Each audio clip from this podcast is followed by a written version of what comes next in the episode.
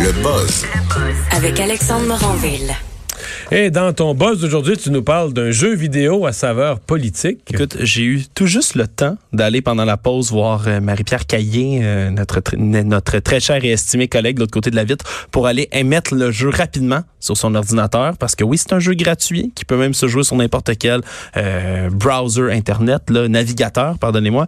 Et c'est un jeu dans lequel on incarne Bernie Sanders, Ah oui? qui s'appelle Super Bernie's World. Est-ce que ça te rappelle peut-être le nom, le titre d'un autre jeu qui peut-être porte ton nom?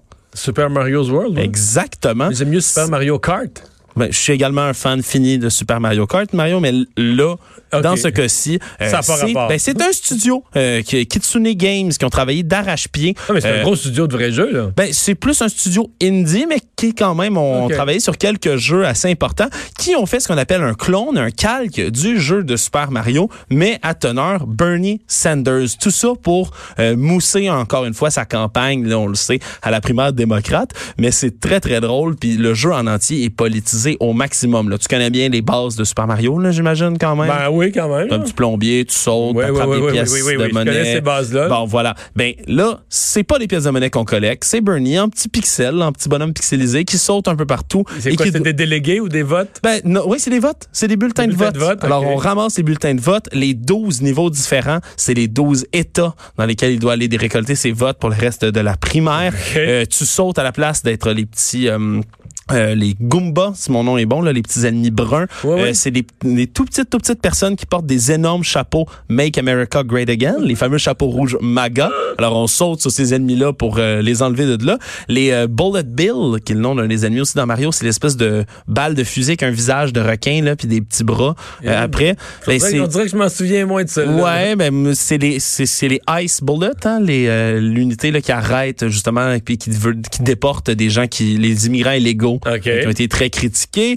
Euh, il y a également ben les tortues, hein, les Oui, ça, on tortues. s'en souvient. Ben, les tortues ont tous le visage de Mitch McConnell euh, du Sénat américain. Oui, oui. Euh, Puis on peut se battre contre divers ennemis, là, entre autres Ted Cruz qui on euh, combat en jetant en prison euh, à la fin d'un niveau. Et tout ça, évidemment, vous l'aurez deviné à la fin complètement du jeu. Ce n'est pas le méchant Bowser qu'on s'en va affronter, mais bel et bien Donald Trump lui-même euh, qui court dans tous les sens euh, en criant là, toutes sortes de ses slogans. C'est assez honnêtement, c'est un jeu, je l'ai dit, c'est 12 niveaux. t'as joué? Oh, oui, oui, oui, oui. C'est vraiment, ça ressemble à Mario, c'est joué comme Mario. Euh, même que là, habituellement, on peut lancer des petites boules de feu là, en jouant, euh, en jouant dans Mario, mais là, c'est des, euh, on ramasse une petite rose. Habituellement, c'est une fleur, ramasse Mario. C'est une rose, c'est le symbole d'ailleurs des Democratic Socialists of America, les socialistes démocrates de- des États-Unis. Et euh, on peut lan- lancer des petites boules de feu euh, avec ça qui ressemble à ce symbole-là. Et pour devenir invincible, c'est le petit point levé dans les airs que Bernie aime si bien faire. Donc, un jeu qui, ils ont essayé de le sortir, ils ont travaillé ils disent, juste avant le Super Tuesday, ça a été un échec, mais là, ça vient de paraître et on peut même le jouer là, sur n'importe quel euh, navigateur Internet. Ouais, mais si on voulait être négatif, on dirait que le jeu sort au moment où la course est quasiment finie puis il a quasiment perdu. Là. Ben, c'est certain que... Ça aurait il- été mieux de le sortir avant le Super Ouais, je Tuesday. sais pas, je sais pas si ça aurait sauvé le Super Tuesday. Ah, peut-être mais dans tous les cas, je le recommande, c'est c'est agréable à jouer, c'est vraiment amusant. Exact. C'est le même son, c'est la même musique? Ouais, euh, j'ai la musique, moi je l'ai joué pas de son malheureusement. ok, ça c'était Mario. Là. C'était pas, ok, Ouais, c'était ouais, pas non, Bernie, non, non, non, comprends, mais c'est, euh, c'est- honnêtement, c'est pareil. C'est du pareil au même. Si vous le voyez, c'est assez intéressant. Un mollusque qui en dit beaucoup? Ça, j'ai trouvé ça absolument, euh, absolument phénoménal. là. C'est une étude qui est sortie dans le journal de la paléo-océanographie et paléoclimatologie. Oui, des, des- très bien. donc l'étude Excellente des, science. Ben oui, des deux excellentes sciences euh, qui est sortie, qui révélerait que, ben, il y a 70 millions d'années, nos journées, nos jours, donc de 24 heures, auraient été une demi-heure plus courts. Il y a 70 millions d'années. Mais voyons. Oui, c'est évidemment le que la. Terre, la Terre prenait moins de temps à faire le tour sur elle-même. C'est effectivement la Donc Terre. la Terre a ralenti. Ben c'est ce qui c'est une théorie là donc qui est avancée maintenant par euh, ces paléo-océanographes là parce qu'ils disent qu'ils ont, ils ont étudié la coquille fossilisée euh, d'un certain mollusque, une espèce de vieille euh, version préhistorique si on veut des bivalves qui sont déjà euh, des mollusques un peu préhistoriques qu'on peut retrouver dans nos Oui. océans. Aujourd'hui le Sanchezi, de son nom à cette espèce-là, qui est une espèce qui, euh, qui est assez unique en raison du fait qu'elle a un rythme de croissance extrêmement élevé, un peu comme un arbre. Mario, là, tu sais, quand on coupe un arbre, on peut voir les, Les, les lignes, cercles oui, concentriques. puis ça, dit, ça dit la météo de chaque année, ni plus ni moins, les années plus chaudes, la météo plus favorable, puis les cercles plus serrés, ça veut dire que c'est des années où le temps, l'été n'a pas été beau. Ben, Tu peux- exact. Ben, dis-toi que c'est à peu près ou presque le même principe qui est utilisé pour la coquille de cet animal-là, euh, qui, euh, lui, se nourrissait, entre autres, comme certains grands mollusques qu'on voit aujourd'hui, de euh, lumière. D'ailleurs, de lumière du soleil. Donc, avec la lumière du jour, ça, ça, je peux serait le comprendre, mais de là à mesurer la quantité de lumière qu'on avait il y a 70 millions d'années à partir du petit mollusque aujourd'hui. Euh, Ils disent que son rythme de croissance, lui, c'est même pas année après année. C'est mesurable. Si on prend un microscope, on peut le mesurer au jour le jour. Littéralement, le cycle du jour et de la nuit était capital pour cette espèce de petite euh, de les petit gens qui pensent à tout ça, ils doivent être fatigués le soir. Moi, je serais plus, j'aurais les neurones en feu. Littéralement. Non, non, mais c'est exactement ça. Puis ils disent que, euh, ben, ça aurait ralenti, là. Ils disent que, à cette époque-là, euh, la Terre tournerait sur elle-même, non pas aux alentours de, aujourd'hui, c'est 366,25. Là, on dit, nous autres, on, apprend- on arrondit 365 jours Ça, par autour année. du soleil. Ouais, ouais, exactement. Sur elle-même, c'est 24 heures.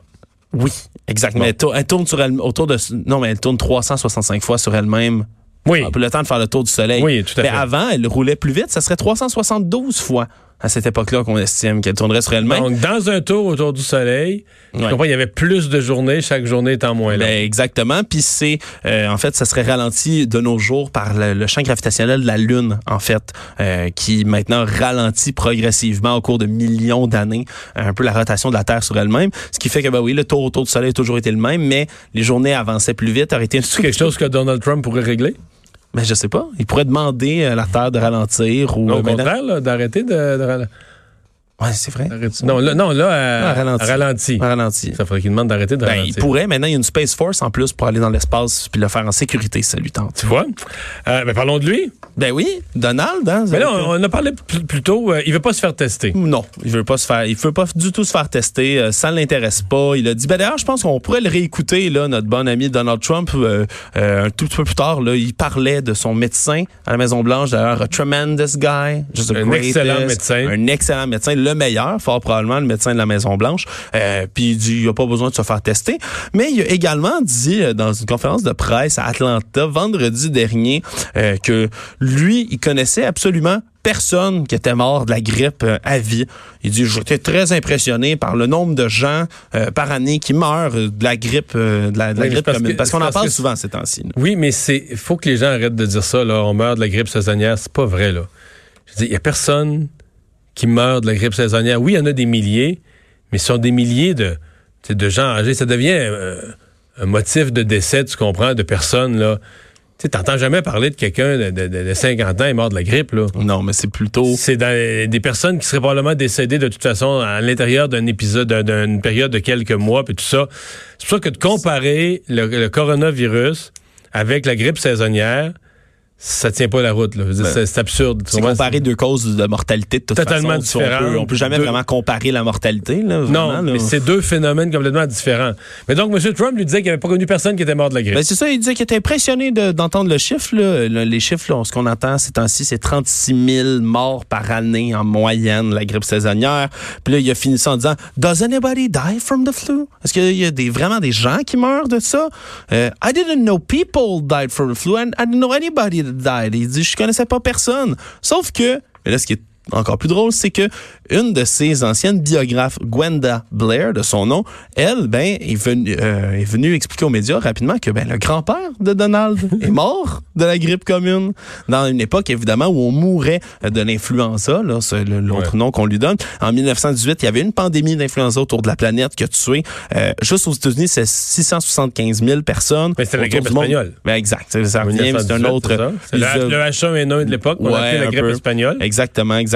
Puis dans ces époques-là aussi, ben, Frédéric Tom, Frédéric plutôt, Trump, le nom du grand-père de Trump, ben, en serait décédé également de l'influenza en 1918 euh, dans le livre. Donc elle euh, est débarquée pour expliquer aux médias, ben là, Donald, qui est si fier de sa famille, qui explique toujours qu'il vient d'une grande famille, que tout le monde a fait de la business, c'est une don bien belle famille, mais qu'évidemment, lui est toujours le meilleur de cette lignée-là. Oui. Ça, il- il- elle, elle rappelle les faits qu'il est toujours plus intéressé à sa propre histoire qu'à celle des autres. You are fake news.